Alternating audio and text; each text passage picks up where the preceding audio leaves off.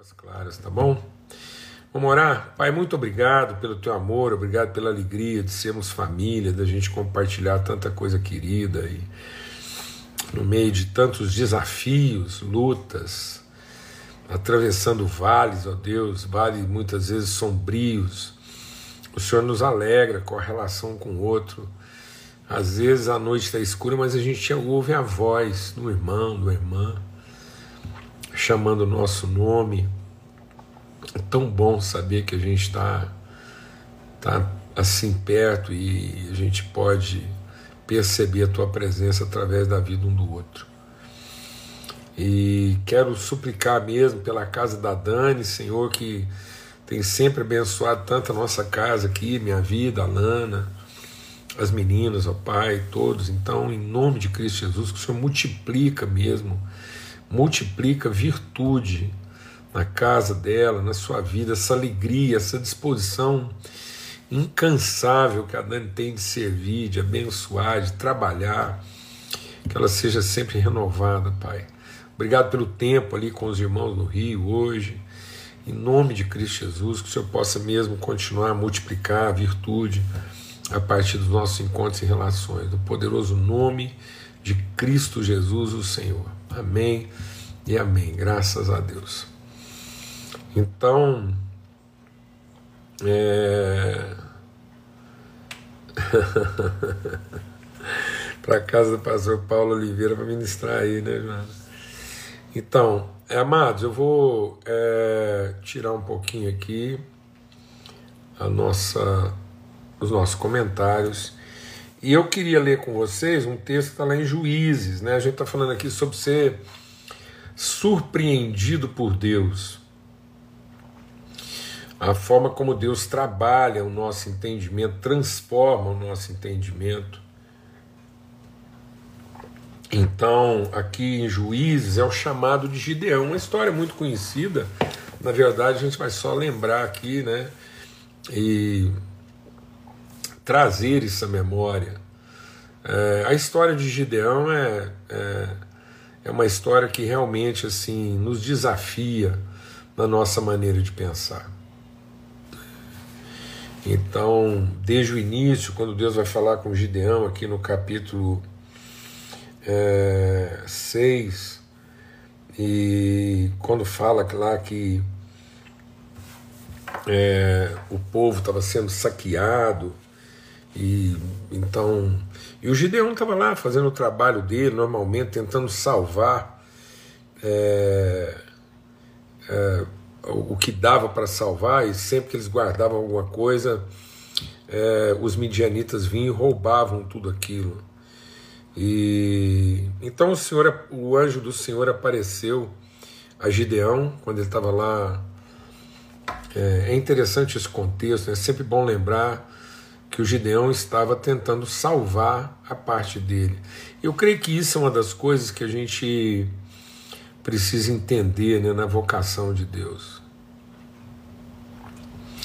Quando Deus nos vocaciona, amados, Ele nos vocaciona para o todo e não para o particular. Eu não posso, deixa Deus ministrar o nosso coração, senão a gente não vai entender nada do que Deus está falando com a gente. Eu não posso pensar que uma vocação, um chamado de Deus, configura um, delimita uma atuação privada, particular. Toda vez que Deus tem um chamado para uma pessoa, o nosso desafio dentro desse chamado é discernir em que, que aquilo afeta o todo.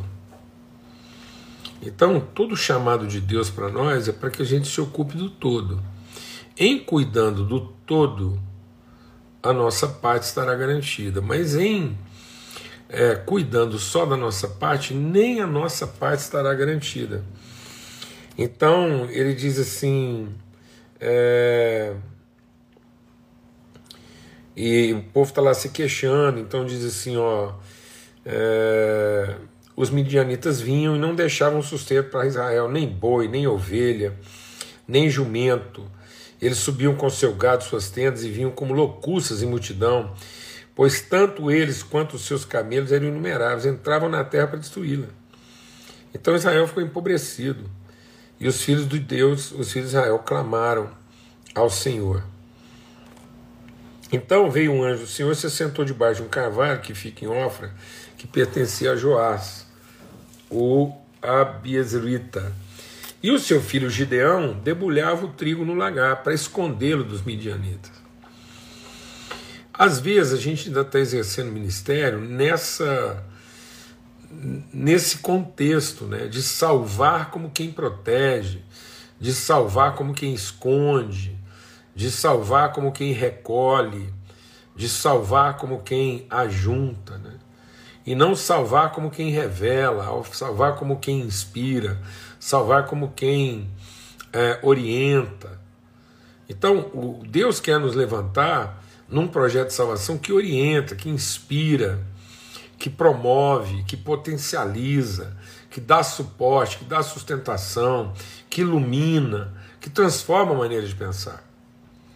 Mas muitas vezes, sem perceber, deixa Deus ministrar o nosso coração. A gente ainda está trabalhando formas religiosas de salvação, For, formas ritualistas, né? formas litúrgicas. Isso aqui era uma forma litúrgica de conceituar a salvação os povos está sendo roubado, então aqui no intervalo entre um saque e outro, Gideão foi lá cuidar do que era dele, cuidar do que interessava para ele, para tentar esconder alguma coisa dos midianitas. E às vezes é assim que a igreja está atuando, né? A igreja está criando celeiros, né, depósitos, armazéns. Então muitas vezes o conceito nosso de salvação não é o conceito quem, como quem avança para o problema, é como alguém que é poupado dele. Vou falar devagar, porque às vezes as pessoas assim. O nosso conceito de salvação ainda é o conceito de quem é poupado do problema e não como quem avança para ele. Então, os irmãos de Davi estavam tentando se poupar de um problema que eles julgavam grande demais. Mas a palavra de Deus diz que Davi, quando viu o gigante, e ele viu o gigante sentado, e de repente o gigante ficou em pé, então o problema que já era grande demais sentado ficou maior ainda quando ficou de pé. E a Bíblia diz que Davi partiu para cima dele. Então não precisamos parar com essa ideia salvadora de quem esconde, de quem ajunta, de quem reúne, de quem protege, de quem guarda, né, de quem toma. E entender a, a, o projeto de salvação de Deus como quem inspira, como quem se move, como quem vai para cima, como quem transforma, como quem liberta não só a si próprio, mas liberta os outros. E às vezes a gente está a gente está tentando salvar só a igreja e não está entendendo a igreja como instrumento de salvação para todos, dos seus desafios. E aí o anjo do Senhor apareceu para o Gideão quando ele estava lá tentando salvar o que dava, e o Senhor disse: o anjo disse: O Senhor é contigo, homem poderoso e valente. Eu acho tão engraçado essa saudação. O anjo chegou lá e pilhou o Gideão, falou: Ó, oh, homem poderoso e valente.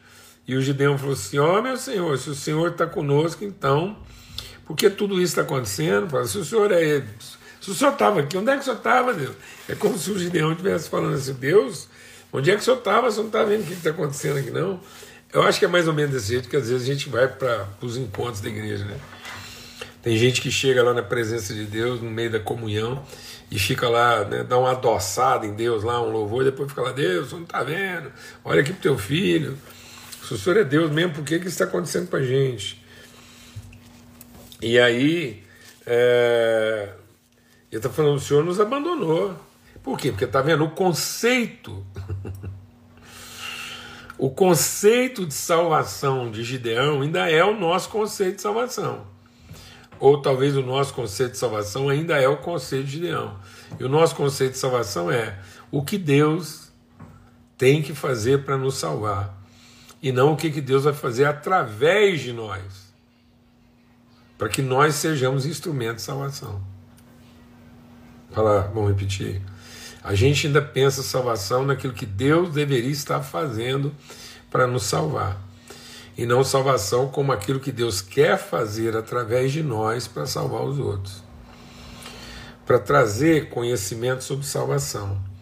E aí ele diz: então, vai nesse seu poder. Porque quem vai salvar Israel das mãos dos midianitas não sou eu, não, é você. Num certo sentido é isso que está dizendo. Sou eu que vou salvar Judeu, mas a partir daquilo que eu vou fazer através de você, não daquilo que você está esperando que eu faça por você. Então, às vezes, a gente ainda está vivendo um modelo de salvação passivo, né? A gente ainda pensa salvação de forma passiva. Como é que a gente protege, como é que a gente guarda, como é que a gente esconde, até que Deus volte, né? Então a gente ainda tem essa ideia. Então a igreja é o depósito, e aí a gente começa a criar entretenimento, né? Então, gente, vamos fazer umas coisas aqui enquanto a gente está esperando, né? A salvação que vai chegar. É, então a gente vai lá e coloca um, um, um cheiro para aquilo não ficar ruim demais, coloca um, um veneno para não dar traça, e fica ali, criando situações paliativas de quem está à espera e não criações pro, ações proativas de quem tem esperança. Então, o Gedeão estava à espera de salvação e Deus queria que ele fosse a esperança da salvação. Então ele diz: Olha, vai nesse poder. E ele disse então: é, Ó oh, meu Senhor, com que, que eu vou salvar? Porque minha família é pobre e eu sou o menor. Então, eu vou falar uma coisa para o senhor, Deus, o senhor, o senhor errou. O senhor chamou a pessoa errada, porque além da minha família ser pobre, eu sou o menor da minha família. Então, o senhor chamou o menor dos menores. É nisso que Deus vai nos surpreender, amado. Quando Deus está falando de poder, Ele não está falando de poder, Ele está falando de autoridade. E Ele diz assim: E como é que eu vou fazer isso? É, e ele diz: Eu vou ser com você. E você vai ferir os medianitas, essa multidão, como se eles fossem um homem só.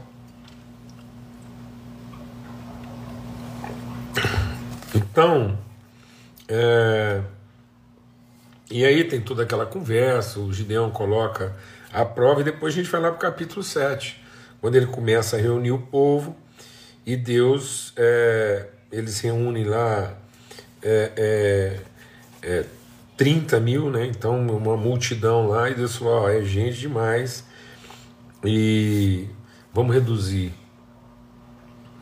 Aí caiu para 10, foi caindo, e Deus falou: ainda é muita gente, e depois sobrou 300, né? E, e Deus falou: então é através desses 300. Então Deus nos surpreende. Amar, deixa o Espírito de Deus ministrar no nosso coração para a gente entender uma coisa. Primeiro, Deus nos surpreende porque Deus não se impressiona com multidões. O povo está achando que as, as multidões impressionam Deus. Eu vou te falar qual é o único sentimento de Deus para com as multidões: misericórdia, compaixão. Jesus, vendo as multidões que o seguia, ele não foi impressionado. Jesus, vendo as multidões que o seguiam, não foi impressionado pensando assim: eu devo estar fazendo a coisa certa, porque tem uma multidão me seguindo. Não, mas quando Jesus olhou aquela multidão toda, ele não considerou aquilo um resultado positivo. Porque ele entendia o motivo pelo qual aquela multidão estava seguindo. Então, quando Deus vê a multidão, quando Deus vê uh, os ajuntamentos, ele tem misericórdia, compaixão. Deus não se impressiona. Ele falou assim: vocês estão achando que as reuniões de vocês, essa coisa toda, essa, esse, essa mobilização toda, essa atividade toda. Não, eu olho para as reuniões de vocês, eu tenho compaixão, misericórdia. Porque vocês me buscam com a boca, mas não me buscam no coração. Hoje é muito comum as pessoas se tornarem leitores da Bíblia, mas não são pessoas que meditam no Evangelho. Leem a Bíblia, mas não meditam no Evangelho. O, o que eles olham, eles não veem a boa nova. Eles querem encontrar na Bíblia receitas de como pressionar Deus. Então muita gente vê nas promessas algo passivo. Então muita gente vai na Bíblia buscar promessa como se fosse algo passivo. Não, se eu crer na promessa, eu vou esfregar a promessa lá no nariz de Deus e ele vai ter que cumprir. Não é isso, amados. A promessa que Deus fez foi de nos abençoar, ele abençoou, e de nos multiplicar, para que a gente até, enche a terra. Eu estarei com vocês. Então é isso que ele está dizendo para o Gideão. E aí ele diz: pelos 300 que lamberam, eu salvarei, entregarei os midianitas na sua mão. E todas as outras pessoas voltem, cada qual para o seu lugar. Então foi todo mundo voltando. Então ele diz: agora levanta e vai lá, pois eu vou entregar é, o exército dos midianitas na mão de vocês. E a gente conhece a história. Por que, que eu queria meditar sobre isso? Porque o texto aqui de Gideão, como a gente começou lendo lá, né, o Gideão ele, ele acreditava na salvação pelo poder. E aí, quando a gente pensa salvação, deixa Deus ministrar o nosso coração, quando a gente pensa salvação pelo poder, a gente pensa salvação como quem toma, como quem, como quem guarda, como quem protege. Mas a salvação não está em proteger, está em iluminar, inspirar, devolver a pessoa a uma absoluta dependência de Deus. Amado, nós não estamos, em muitos aspectos, muitas vezes nas nossas ações ministeriais, eclesiásticas, nós não estamos salvando pessoas, nós estamos armazenando pessoas. Muitas igrejas estão se tornando um armazém de gente. Uns com música boa, outros com música ruim, uns com armazém bom, armazém ruim. Mas é um armazém de gente. Por que, que eu falo que é armazém de gente? Porque elas continuam dependendo da estrutura, dependendo do volume, dependendo da multidão para se sentirem seguras. Então, para elas, quanto mais gente se, se ajunta naquele armazém, mais seguras elas estão. Então nós estamos mudando o paradigma da salvação. Porque nós estamos pensando que salvação vem por uma experiência de poder e na verdade salvação só vem por uma consciência de autoridade. Então a salvação ela não acontece na experiência do poder. A salvação acontece na consciência de autoridade. A salvação tem que implicar uma transformação do entendimento. Para que o salvo, o homem transformado por Deus, o homem resgatado, ele entenda a sua autoridade na vida, independentemente do poder que ele tem. Independentemente da multidão estar a favor ou contra ele, independentemente dele ter muito ou pouco recurso, ele tem autoridade porque ele foi chamado por Deus, Deus está com ele, ele é o homem e a mulher de Deus e ele vai exercer essa autoridade. Então, as multidões, o, o, a magnitude, a quantidade de recursos, eu, meu Deus do céu, nós estamos formando uma liderança hoje que, se não tiver o recurso, não tiver o equipamento, não tiver a estrutura, não tiver o endereço, não tiver tudo ali, todas as, as, as, as armas se ele não tiver seguro assim, do poder que ele tem para impressionar as pessoas, ele, ele não, não, não avança na vocação dele. E por que isso? Por que isso? Porque nós estamos querendo surpreender Deus em vez de ser surpreendido por Ele. Sem perceber, o nosso conceito de salvação é um conceito de quem está insatisfeito. A gente fica deixa Deus ministrar o nosso coração. A gente fica pensando que nós estamos aqui para fazer uma obra que Deus não deu conta de fazer.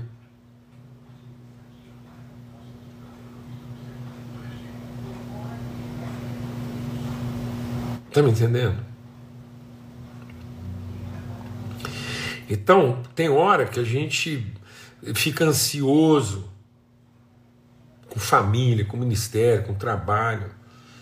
e essa ansiedade lá, e a gente fica lá azucrinando Deus, de madrugada, uma pedição de coisa e tal, e uma exigência, um, uma carência, um, uma agonia, assim, uma ansiedade, porque fica parecendo que Deus chamou a gente para fazer um negócio e ele não nos equipou, ele equipou alguns, mas não equipou outros. Ah, se eu fosse igual fulano lá, que tem tudo aquilo, ele... aí a gente está lá, a gente está lá e às vezes você vai encontrar pessoas e aí você vai encontrar tentando imitar né, as metodologias, usar as mesmas armas.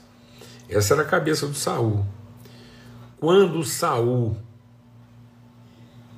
quando Saul viu que o Davi ia enfrentar o Golias e que não tinha nem tamanho,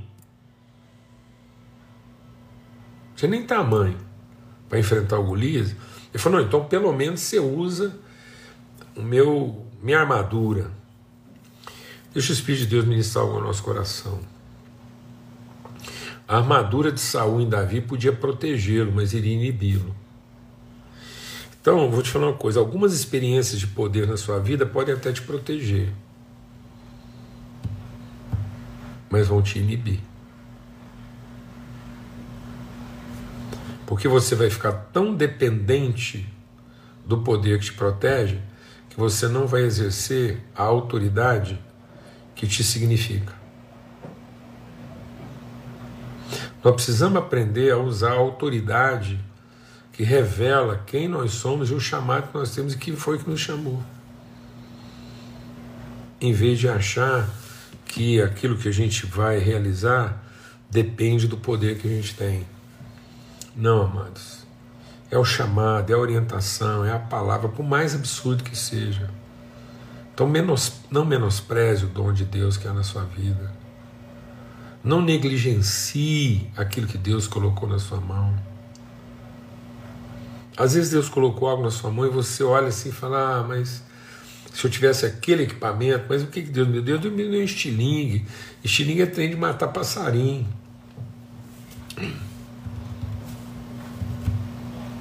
Não, amado.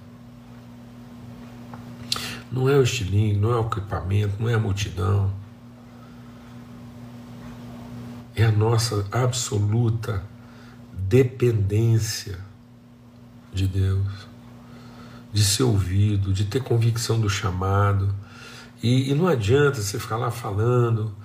É, ah, mas eu, eu, sou pobre, minha família é pequena, não vou dar conta. E gente, é uma negação, assim, é uma. como se Deus não soubesse. Tem hora que eu fico pensando, o Gideão argumentou com Deus de uma tal maneira que parece que Deus falou, Gideão, desculpa, mandei o anjo para o endereço errado. Deus ia chamar o anjo, falou, anjo, pelo amor de Deus, confere aí, é para aí mesmo que eu te mandei. Seu eu, o Waze deu pau, não era aí que você tinha que ir, não. Então, vê aí porque seu Waze está funcionando, não está funcionando. Amém, amado? Em nome de Cristo Jesus, o Senhor. Em nome de Cristo Jesus, o Senhor. Quando Deus olha as multidões, o que ele sente por elas é compaixão. Deus nunca se impressionou com as multidões. Amém. Nunca. Deus nunca se impressionou com o volume. Porque foi isso que Samuel disse quando ele foi ungir Davi. Ele falou: Vocês, homens, vocês olham para a aparência, mas Deus vê o coração. Glória a Deus. Em nome de Cristo Jesus, o Senhor. Então, se há alguém aqui entre nós que às vezes está assim, menosprezando, tá? Ou às vezes você você já não está menosprezando, você está naquela fase em que você vestiu uma roupa que não era a sua. Você você já está na quinta prova, sendo que Gideão só fez duas. Toda hora você está pedindo uma prova de Deus, uma prova de Deus, uma prova de Deus. Eu vou falar uma coisa para você, amado. Primeira vez que a gente pergunta uma coisa para Deus é ignorância, segunda é dúvida, terceira é rebeldia. Perguntar a mesma coisa para Deus três vezes já não é nem ignorância, e nem falta de entendimento, é rebeldia. Glória a Deus. Em nome de Cristo Jesus, o Senhor. Para de ficar aí tentando encontrar motivos para não ter que assumir e adiando aquilo que Deus te chamou para realizar, porque muitas vezes você está ainda esperando que as coisas vão acontecer de uma forma que te convence, não de uma forma que te transforma. Em nome de Cristo Jesus, Senhor. Forte abraço para todos. Até amanhã. Eu estou muito alegre com essa semana aqui, porque a gente está meditando sobre algumas coisas assim que são desafiadoras para nós.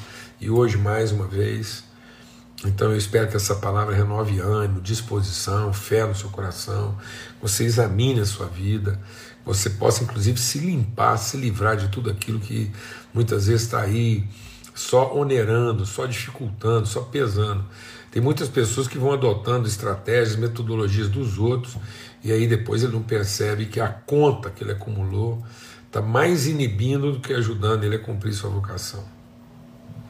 Ele adquiriu preocupações que não eram dele, porque ele simplesmente não entendeu que não é assim que Deus iria resolver. Amém? Forte abraço. Até amanhã, se Deus quiser. A gente vai continuar meditando sobre esse ser surpreendido por Deus e que ele possa iluminar mesmo o entendimento de todos, guardar o coração de todos e renovar a nossa esperança, tá bom? Forte abraço.